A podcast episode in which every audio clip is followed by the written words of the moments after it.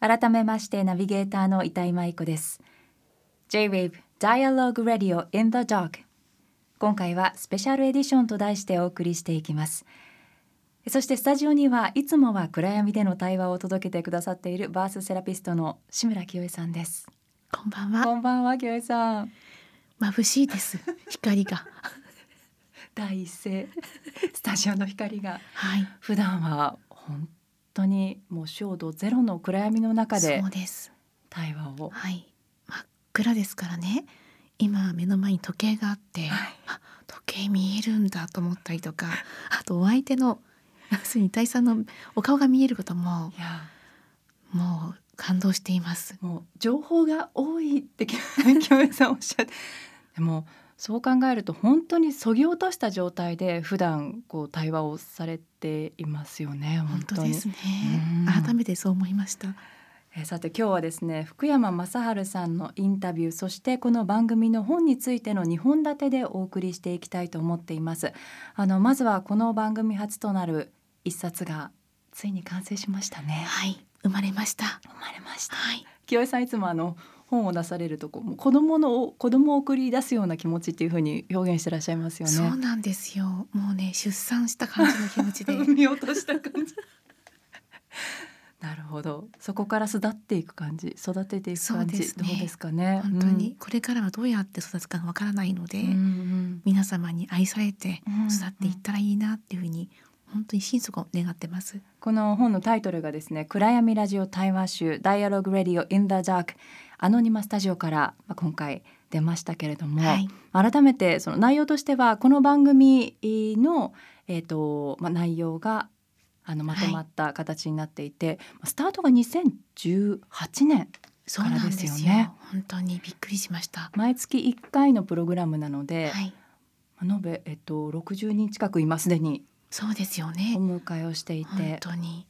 でその中から、まあ、今回17編を抜粋編集をしてまあ結構こう厚みのある一冊に。なっているんですけど、あの今ちょっとですね私この表紙を触ってますが表紙の部分も結構凝っていて、凝ってますよね。うんあのなんて言うんでしょうちょっと質感が違う印刷の部分があるので触るとはい、テクスチャーが全然こう違うんですよね。そうなんです。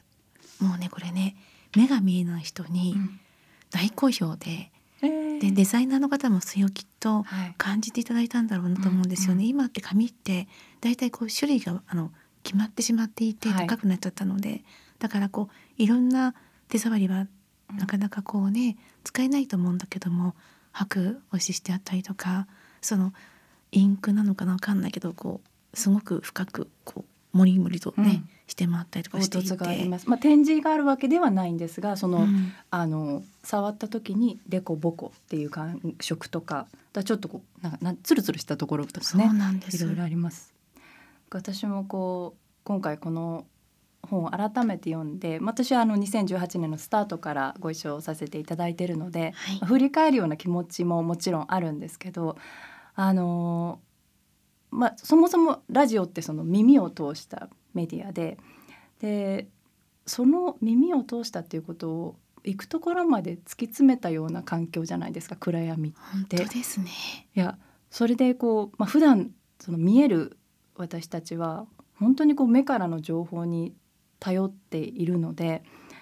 ぱりその先ほどの相手のお顔とか表情とか、っていう部分どうしてもフィルターをかけてしまっているんだなと。うんでそれがあのないっていう状況の中での対話ってあの話していらっしゃる方がもちろんその目の前にいらっしゃる清江さんのこう空気感っていうことも相まってスーッとこう自分のこう深くに降りていってらっしゃるようなそんな雰囲気をこう私もラジオを聞きながらラジオ越しに感じる部分があるんですけど、あありがとう本当に。この本の対話ってノンフィルターですよね。なんか限りなく心と心がね。語り合っているような、まあそんな印象を受けました。うん、京江さんはその今回数々のそのゲストから教えてもらったというか、はい。対話をする中で改めて気づいたこととかうん。多くありましたか？ありますね、うん。さっきあの板井さんおっしゃったこう降りていくみたいなことをおっしゃってましたよね、茂木健一郎さんがね、はい。あの井戸に降りるっていう言葉っていうのを村上春樹さんがはいメタファーとして使ってらっしゃるらしいんですけど、井戸に降りる。はい。そうでそれと似てるのがダイアログなんだっておっしゃっていて、うんうんうんで。そのどんどん自分の中に降りていったりとか相手に降りていく相手の世界に降りるとか、そこから出会っていくものがあるんじゃないかっていうことを私は思ったんですけど、あの言葉を聞いた時にまさにその通りだな暗闇ってと思ったんですね。でそれからね私びっくりしたのは野村萬斎さんがはい。スタスタ暗闇を歩けちゃうんですよ。書いてましたね。私もびっくりしてでね私の手をつないでくださったの萬斎さん私もファンだから嬉しかったんですけど 萬斎さんは暗闇は初めてだったんですか？初めてなんですよ。だけど、うんあのお面をつけるでしょ？はい。で見えないんだって狂言の面。そう目の穴は開いてるように見えるけどでもご自身の目と合うわけじゃないしうん。で目付け柱って柱がこうあるのは、は雰囲気でこうこの辺だなってわかる目印なんだっていうことをおっしゃってたと思うんですけど、うんうんうん。なので歩けちゃうんだなって思いました。ある意味空間を体で感じるそのトレーニングがもうすでに。そうなんですよ。でそこで私が学んだのがねその目が見えない人っていうのの話だったんだけど萬斎さんがこめかみで物を見てるっておっしゃったんですよね。こめかみのあたりではい。音を感じてるっていう。うんうんでそう言って言われてみると目を使ってない人もちゃんと私たちの方向を向いてくれているし、うんまるで目が合う感じで話をしてくれるんですよね。うんはい。でそれは確かにそうだなと思って。うんそのあたりで音を聞いて見てたんだろうと思ったんだけど、そういうことはねまあすごく教わったことでした。あとねあの時間の把握はしてたんだけど、はい。時間をこう通り越した人もいて、はい。あの森川水明さんっていう精神科医の方がはいいたんだけど、このね水明さんの場合はすごくこう自分のその感じ方とかを丁寧になさる方でね、うんオープンダイアログっていうその方もこう対話をする場所を作ってらっしゃる方ですよね。はいはい。うんうん。で対話を大事にされてるだけあって、はい。その時間に対して焦らないんですよ水明さんって。ですごく時間をこう超えてもご自身のことをちゃんと探求するし対話も大事にしてる。だからこそオープンダイアログがうん。できるんだなって思ったんですね、うん。患者さんの思いをちゃんと受け止めて、はい。そしてそれをこうあの次にこう展開できるうん方なんだなと思ったんですけど、うん。なのでその暗闇の中はおしゃべりだけじゃなくってその方の考え方とか、うん。その行動とかいろんなことを知れたんですね。うん。やっぱりその対話を通してご自身と、まあ、清井さん自身もこうその周りを包んでいるものも含めてのこう、はいそれそこから抽出された言葉たちっていうことですよね。そうだと思いますうん。なので生まれてくるんですね言葉がうね。ん普段この番組で行っている暗闇での対話改めてこのどんなことがより浮き彫りになってくると清江さんって思いますか、うんどうしてなんでしょうね。うんあのねガルイズターク自体もそうなんですけど、はいお客さん同士がね初めて会った人たちもまるでこう幼馴染のようにうんお友達になるんですようね。んで助け合うし、はいその協力し合って暗闇の中を進んでいく。で子供の気持ちになったみたいに、うん遊び心も湧いてきてでそこでなんかこう普段では話さないようなお話をするんですね。でそれが今回のラジオに関しては深く起きてるんだろうなと思うんです。はあはあお互いのそう普段は秘めていたこととかをうん。発露してしまったりとか、そういうのがこう浮き彫りになっていく。で溶け合っていって時にはですねなんかこう思っていたこととはまた違った思いもうん。誕生していてであ私こう思ってたけど本当はこうだったんじゃないかなとかっていうふうにうん。解消していく時もあるんですよね。だからこう思うんだけどその何もない中で暗闇って情報がないでしょ、はい。で制限されてなくって、うん。自由なんですよね。うんなんか学校教育でもうん。ふと思ったんだけど、広島にこの前行ったことがあってね。はい。広島の教育ってオランダの教育を取り入れているうん。ところが一部あって、子どもたちが自分で選択をしていいっていう風な、その授業の進め方とか、学習の仕方に対してなんですけどあこれと似てるかもしれないって思ったんですよね。そうすると自分自身がこうさらにオープンになれて、はいで学習意欲が湧いたりとかするっていうことが、まあ、おっしゃってました先生が。うんだけど似てるなと思って、うんその研ぎ澄まされていく中で自由になっていって、うんうんで何かこう自分自身がこう探求したかったものとか求めていたものが発見できるのかな。なんか深いところにあったものがふわっと浮き上がってくる。なんかそれはあの私自身なんとか暗闇にお邪魔した時にそのなんていうんですか自分の輪郭もはい、どこまでが自分かっていうのが一瞬わからなくなるようなありますよね。ってなるとなんかこう、普段やっぱり人人間のなんていうんですかねほら守る自分を守るためにこう固めていたものがこうポロポロポロっと鱗が取れるような感覚を味わうことがあったなと思うんですけどあその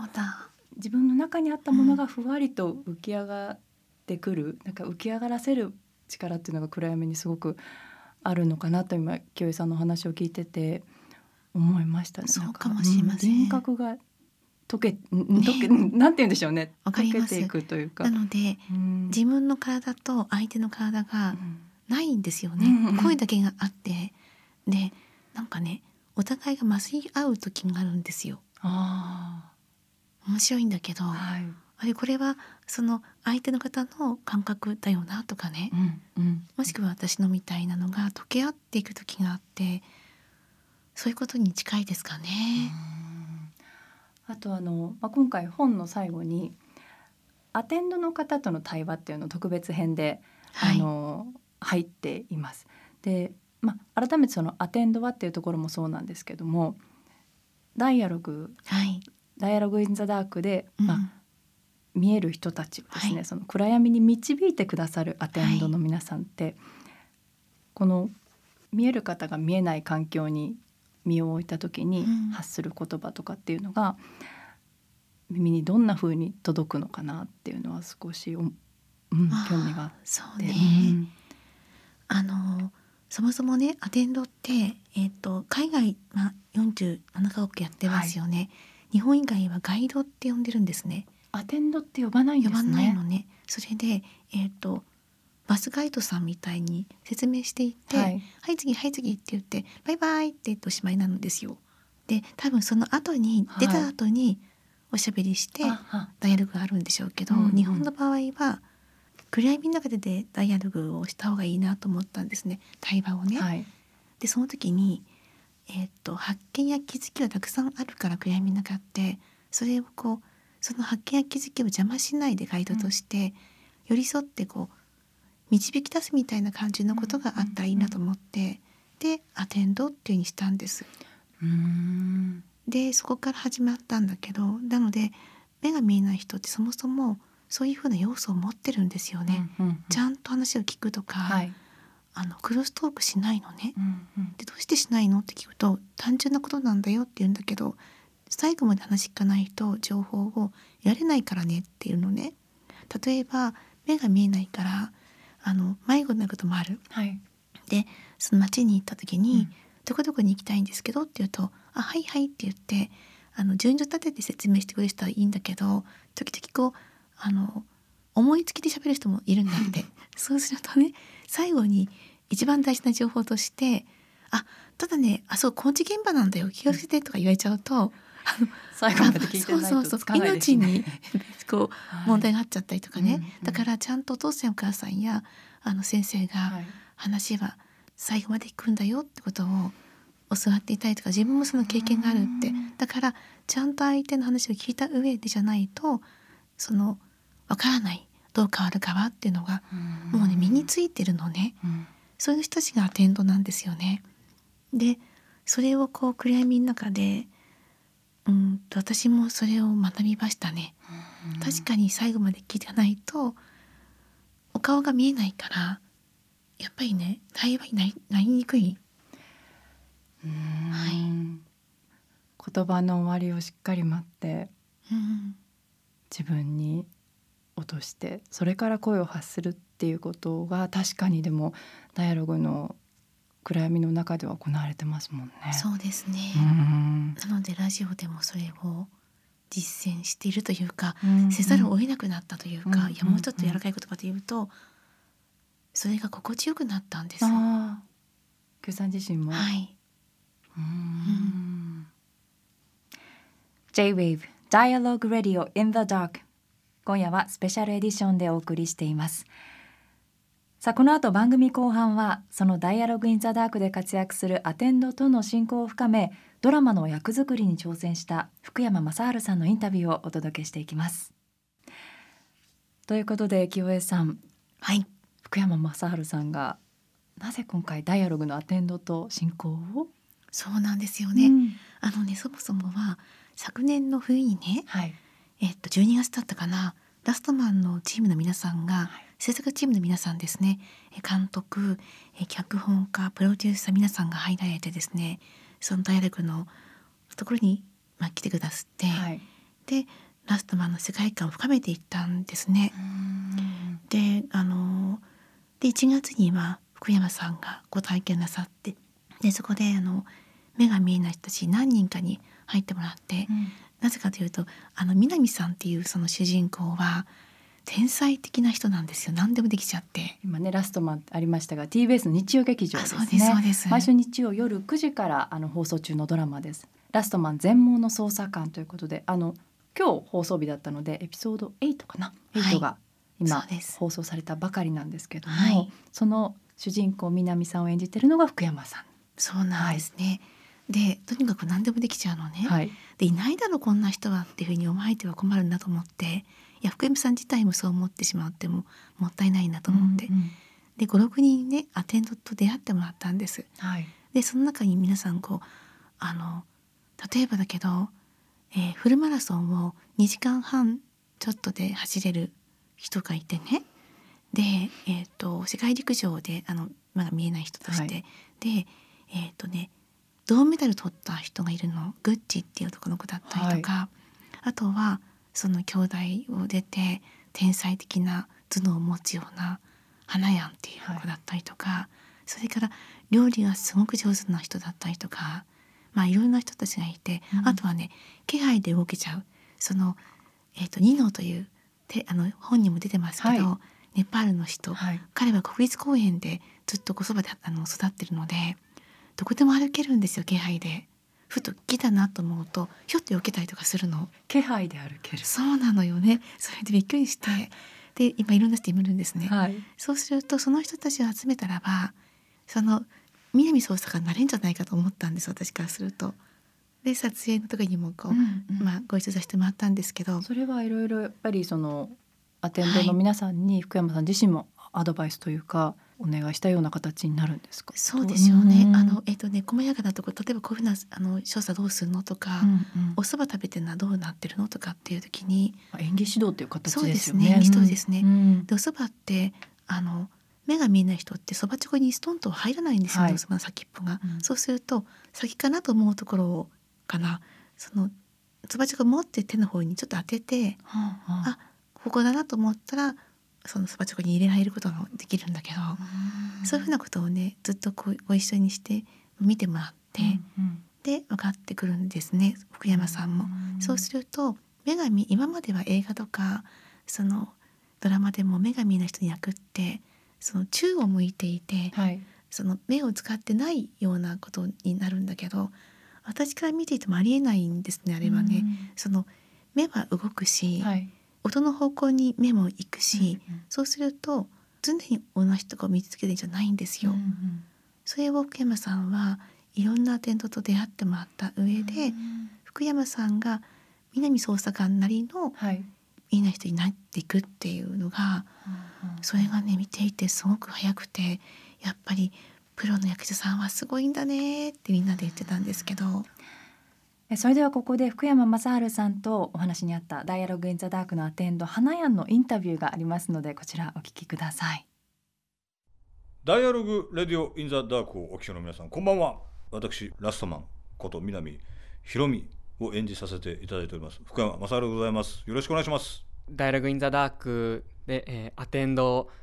スタッフをしております。えっと今回のラストマンのあの全問所作指導でもあの関わらせていただきました。えっとアテンドネーム花やんと言います。どうぞよろしくお願いいたします。あ、ありがとうございます。ああ花やん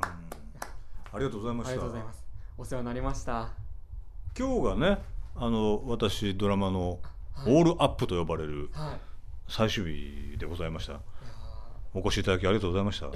ちらこそこんな特別な日にあのご一緒できて本当になんか幸せな日になりました。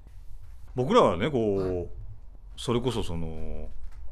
見える見えない話にちょっとこうはい。照らし合わせて言わせていただくと、はい。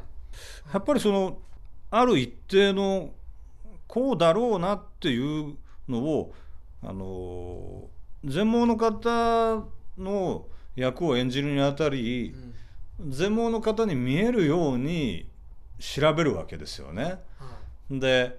どうやったら全盲の FBI 捜査官全盲の捜査官に見えるのかなっていうことでその最適解うん。を探す。でまず最初に何するかというとやっぱり最大公約数的なはい。全盲の方ってこうだろうな的なことのこう情報や形をインプットしようとするんですよ。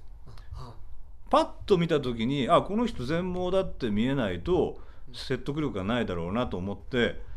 あの全盲の方ってこうだなみたいな形を作んなきゃと思って、えー探していくんですよねその一つの自分にとってのの南弘美という最適解を探していくんだけどもはい。実際にその花やんやリノさんやグッチさんやっていううん。それぞれ檜山町ミキティまあわずか5名6名はい。かもしれないですけど、うんでもやっぱり皆さん違うんですよね。いやそうですね。そう、んまあみんな違ってみんないいっていう言葉がありますけど、だ違うんですよね。だ最初どうしてもこううん。ある限られたキャラクターはい。白状をついて、えー少しこう猫背気味でとか、でちょっとうつむいてとか、はなんか自分の中でこうこうかなみたいなカテゴライズしようとしていた段階があって。あはだけどこう皆さんお一人お一人に会ってわずい。か 5, 5人6人ぐらい。なんだけどやっぱり全員違う。ということはうん。これだこうかなこんな感じって決めつけようとしてる僕のアプローチが違うんだなとまず思ったんですよ。ああなるほど。だから南ひろみという人は南ひろみとした独立したうん専門の方の存在じゃなきゃいけないと思ったんですよ。はいだから逆に言うとどんな見え方をしてもいいっていうふうに逆に思ったんですよね。ああ。うんうんうん目がもしかしたら目が見えてないようにうん見えなくてもいいとすら思ってうん。あ極論で言うと、あ。はいはいはうん、い。うん。それとその目の表情と目の演技だけで表現しようとしていたこともこれも間違いだなアプローチとしてっていうふうに途中で思いましたね。ああ。もっと体全体で。うん体全体を使った表現でで体全体を使ってあの日々生活してるじゃないですかいやそうですね。ううんん。あの嗅覚もそうだし、はい聴覚もそうだしはい。あと触覚もそうだし、うんで足の裏とかめちゃくちゃ使ってますよねそうですね。足の裏大事ですね。ねえつま先とか、はい足のあそれこそ本当に足の、えー土踏まずも含めてですけど、母子球のとことか、はいあとかかとも、えーそ側面も含めて、はい。でそこも使った足の裏も使って、足の指先まで使ったお芝居しないとダメなんだなっていううんうんうんそういう逆にそこに気づいてからはうん。はい。あのすごく役作りがしやすくなりましたね。あでもそれはやっぱこう、うん。気づかせてくれたのは毎日毎日あの交代で来てくれたあ。はい。あの小冊指導で来てくれた皆さんのおかげであのこうした方がいいですよこうじゃないですかっていうことも教えてくれるっていういうのもあるし僕、はい。僕らがね僕も含めあえースタッフも含めて、うん。こういう時ってどうするの？そば食べる時どうするんですか？はい。コーヒー飲む時どうするんですかって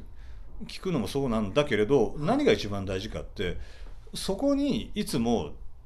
あの来てくれてることが大事なんですよね。あそうするとこうなんかねこうあの全体を使って日々生きてるあはい。生活しているうん。花屋はじめその皆さんがいるその全身を使って生きてる人がいつもそばにいてくれることが大事でそこそれをこう見てつぶさに観察することがあのできるんですよ。うんうん。毎日来てくれるから。はいそれはね本当にありがたかったしうん。あんな長い時間しかも寒いロケの中 ずっと椅子に座ってモニターでねモニターの前でこうチェックも含めて見てなきゃいけないっていう。もしかしたらあの花屋やあの他のスタッフさんそのダイアログのスタッフさんたちが今日あんまり仕事してなかったかもなって思うことがあったかもしれないけど実はそんなこと全然なくてこういてくれるそのその姿でありのままいてくれることが役作りにおいてものすごく重要なんですよ。あーいやでもそういっただけ言っていただけであのすごくなんかこうお役に立ててたなこう改めて感じて嬉しいですしあの僕自身もここうやってなんだろうドラマに関わらせていただいてこうあの動きのこととかあのすごく質問いただく中でこう自分自身のこう仕草とか見え方とか見られ方っていうのをなんかこうすごくこう見つめ直した期間だったなっていうのは、はい、感じていましてそれこそうーん普段生活してて自分がそばをどういう風に食べてるかなんてこうあまり考えずに食べていた中で、ふと聞かれた時に「えーっとどうしてたっけ?」って思った時にこう気づきがあったりとか。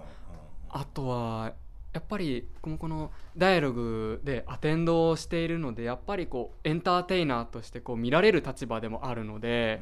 あこういう仕草ってこういう風に見られるんだっていうのにこうあの気づかせていただけたっていうのはやっぱり福山さんだったりこのこう演技っていうものに関わってらっしゃる方と今回接することができてこうなんか気づけたことがたくさんあるなっていうのは、うん。はい今お話しかけてこう改めて思い出しましたね。はい、いやだから僕はねあのもしかしたらこここまで全身に神経を張り巡らせてお芝居をした役作りをした演じたっていうのはこれ初めてなんじゃないかなと思いますね。ですか。うーんやっぱりこ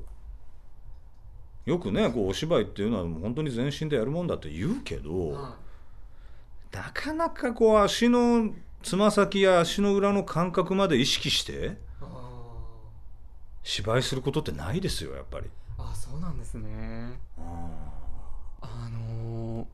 うかなり、あのー撮影と始まってすぐぐらいの頃にあの福山さんがおっしゃってたことで今でも忘れられないのがあの白状を持ってないとこう不安になるようになってきたっていうのはねまだ1週間経ったかどうかぐらいの時におっしゃっていたのが本当に忘れられなくて。あのもちろんあの撮影自体はあの1週間しか多分もっと前からその白状に実際に触れるってことはあのされてたからこそあのあのおっしゃったことなのかなっていうのは思ったんですけどもうん目を使ってる人が、まあ、別にその暗いわけでもない場所で白状を持ってないと不安だなんて言ったのを聞いたのは当然人生の中で初めてで。うーんだからなんていうんですかね本当にこうなんだろう、まあ、福山さん自身はこう普段からこうあの目を使って生活されていてあのまあこう南さんでいらっしゃる時も多分見えてはいるんだけどでも見えてないというか。何かこう見えない南さんにこうなろうとしてるんじゃなくてもうなってしまわれてるというかあもうその域に行かれてるんだなっていうのがあの本当に忘れられなくってうん。こうあの福山さんのこう役者としてのあのこう力というか凄さを感じましたね。はありがとうございます。いやなんかこうバランスもあるじゃないですか白状ってやっぱり、はい。ちょっと、あの全くその体重をかけてないかっていうとそんなことなくてやっぱりちょこっとこうね、あの確認のためにコツコツやってるんだけど人間やっぱり箸を持つ重さも分かるぐらいだから人間の感覚っていうのは、白状でもやっぱり持ってると少し体体重がやっぱり乗ってるじゃないですかそこに。はいそれがねある日ね撮影が終わった後にトイレに行きたくて買い物ついでにコンビニエンスストアに寄ったんですよ。はで白状を持たないまま車から降りていはい。コンビニエンスストアに入っていった時にはい。ものすごく歩きにくかったんですよね。おおあれなんかすごいば体のバランスも悪いしなんかどこに何があるのかちょっとよく分かりにくいなみたいな。ー。そんな感じですごく不安になってああこれはだいぶ役が染みてきたのかなというふうにもまあ思いましたね。すごいですね。福山さんの浸透力というか順応力というか。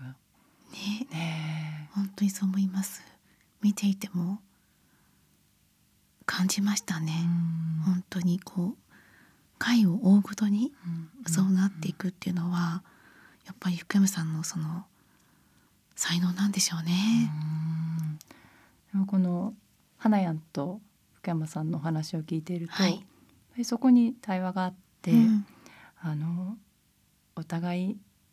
の距離を縮めて。はいそうなの。で新しい気づきがあって、はい、それをお互いにこう自分にフィードバックしているっていう、ん。だから改めてその人と人がで出会うっていう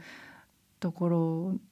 のこう可能性というか素晴らしさをなんか今のお話を聞いていてううんん。思いました。ね、うん。お互い影響し合ってるんですよね。ねそうですよね。うんでは再び先ほどの続きをぜひお聞きください。よくねあのこんな声も聞きます。ドラマをご覧になった方の感想で。自分は人と違うんだと。それは、えー全盲の方のみならずいろんな方から、まあ、ラジオやってるからあのメールが来るんですけども、まあ、そそれぞれねあのちょっとした、えー自分にとってのこう目に見える見えないにかかわらず自分にとってのこうコンプレックス。病であるないにかかわらず抱いているコンプレックス。人と違っているんじゃないか。人と違って、えーちょっとネガティブな気持ちになっているところっていうのは。まあ多かれ少なかれ人っていうのはやっぱあるわけですよね。だけどそれでもこうむしろその違うところ人と違っている違いを使っていいんだと。それぐらいこう堂々としていいしそれぐらい、えー時にずるくなってもいいしそういったあの表現をしている生き方をしている南さんに、えー元気や勇気をもらってますっていうようなあのメールをいただいたりするんですね。でこれはあの誰にでも当てはまることだなと思っていて、えー何をもって人はあコンプレックスと思うかっていうのはっぱそれ人それぞれじゃないですか。一見何事もなく全部できてるように見える人でもコンプレックスはあったりするし、えー全盲の方が、まあ、コンプレックスもあるでしょうけど逆にいやいやそれをむしろ、えーバネにしてるよ、えーそれをむしろ自分の個性だと思って、えー堂々と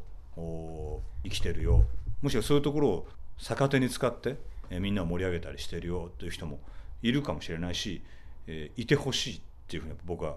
思ってるんですね。だから今日最初のこと言いましたけどやっぱり人は人やっぱり人は一人として同じ人ってやっぱりいないんですよね。そして一人一人違っていてそのし違いを自信を持って生きていくことがとても大切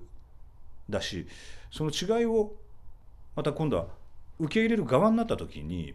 まあそれは誰だってみんな受け入れる側になるんだけどあこの人はこうなんだな違うんだなでもそれを受け止めて受け入れて今度は自分の違いを相手に対してまた表現するっていうようなそういう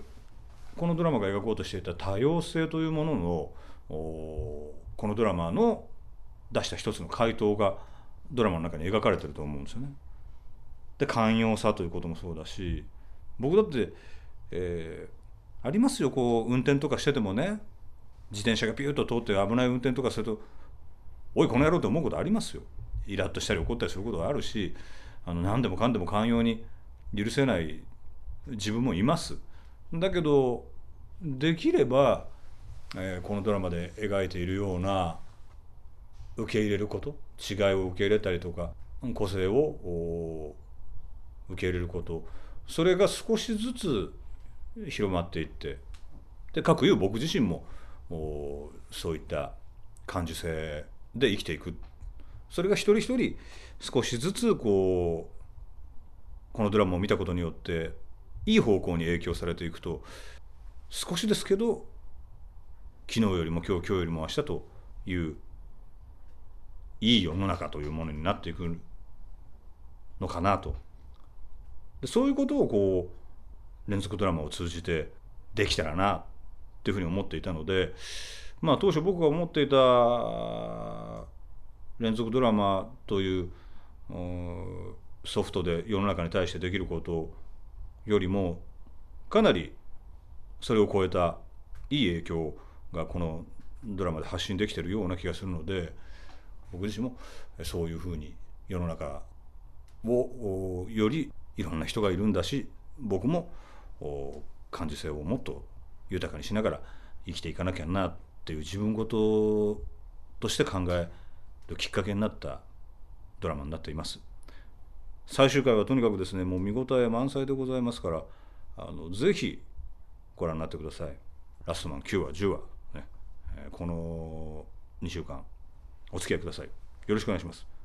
あね本当に長い間ありがとうございました。ありがとうございました。ありがとうございました。いかがでしたか清江さん？私ね今回本当にあのご一緒できてよかったなと思うことがあって私たちが伝えていたこと、はい、ダイアログがその世の中がこうなったらいいなっていうふうに思っていたことたくさんあるんですけど、うん、ドラマを通してそれをこう実現していただいていることが本当にたくさんあったんですよね。うん、でそれに対して、まあ、福山さんがご自身の言葉としても伝えていただいている。あ世の中がこうやってだんだんこう変わっていってるんだなってことを、ま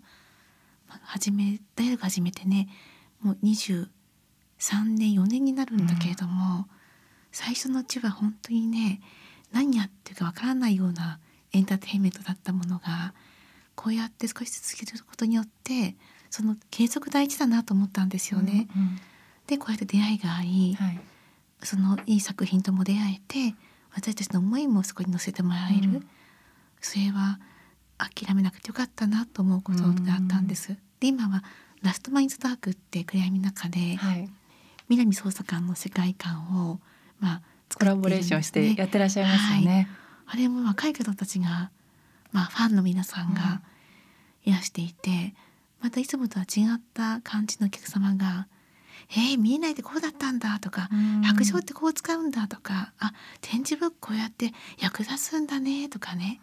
いろんなことをこう感じていただきながらも人の力ってすごいねってほらその人っていいもんだなってことを知ってもらえてることが、ドラマでもその大学でも共通性を持ってコラボレーションできたことがすごく嬉しかったんです、うん、今でもそうですけど。違っていることへのその寛容の心、はい、本当にそう、ね、なんかちょっとでも違うと、うん、今の私たちのその時代ってその違い許せなかったりとか自分に対しても人と違うとすごく自分を肯定できなかったりするけど、うん、そうではなくていいんだなっていうものが、やっぱり伝わったら嬉しいですよね。ね寛容の心世界中の空から降り注げばもうちょっと優しい明日が来そうです、ね、絶対来ると思うんですよね。ね本当に。本当に。なんか違いを肯定して受容できて、うんうん、そして自信を持って生きていいんだってことをね、福山さんおっしゃってましたけど、は本当にそうだなって思います。えー TBS 日曜劇場レストマン全盲の捜査官残りのエピソードもこれね楽しみです、えー次回がですね6月18日日曜日夜9時からということでこれ見逃している方もですねご覧になれますのでぜひ見てください。はい。J-Wave Dialogue Radio in the Dark 今回はスペシャルエディションと題してお送りしてきましたが、えーここで清江さんとはお別れとなります。はい、ね、清江さん来月からは再び暗闇の中へ そうでした。戻っての対話を届けていただくことになりますけども最後にですねメッセージお願いできますか？はい、私今日思ったんですけどね。あの緊張感ってはい。あるの大事だと思うんだけれども、真っ暗闇の中での対話って原始的でうん緊張感も原始的なんですよ。あなんかその一体朝はいつ来るんだみたいなね。そう1時間というその番組の中で、あ。はい。その時間の割り振りとかは全然できないわけなんだけど相手のお話をちゃんと聞いていくことによって時間が分かってくるとか、私の身体感覚によって分かってくるとかそのなんだろうそういうものがあるっていうのは大切だなと思ったんですね。で今日ここにスタジオに来て思ったのは、これまた見える中でのいい意味での緊張感があって原始的な緊張と現代の緊張がこう相まるみたいな、それをねやっぱりこう両方とも感じるっていいんだなと思ったんですね。なのでなんかこう普段だと、まあ、デジタルで私たちはこう生きてるわけなんだけど、その緊張の中の学びもうん。成長もあると思う。でそれ大事なことだと思うし、時にはだけど原始的なはい。大地に足をこうまあ置いて立ってみて、あ土ってこうだったとか、まあ、暗闇ってこうだったとか、そういうふうにこう両方側の自分を取り戻すのっていうのは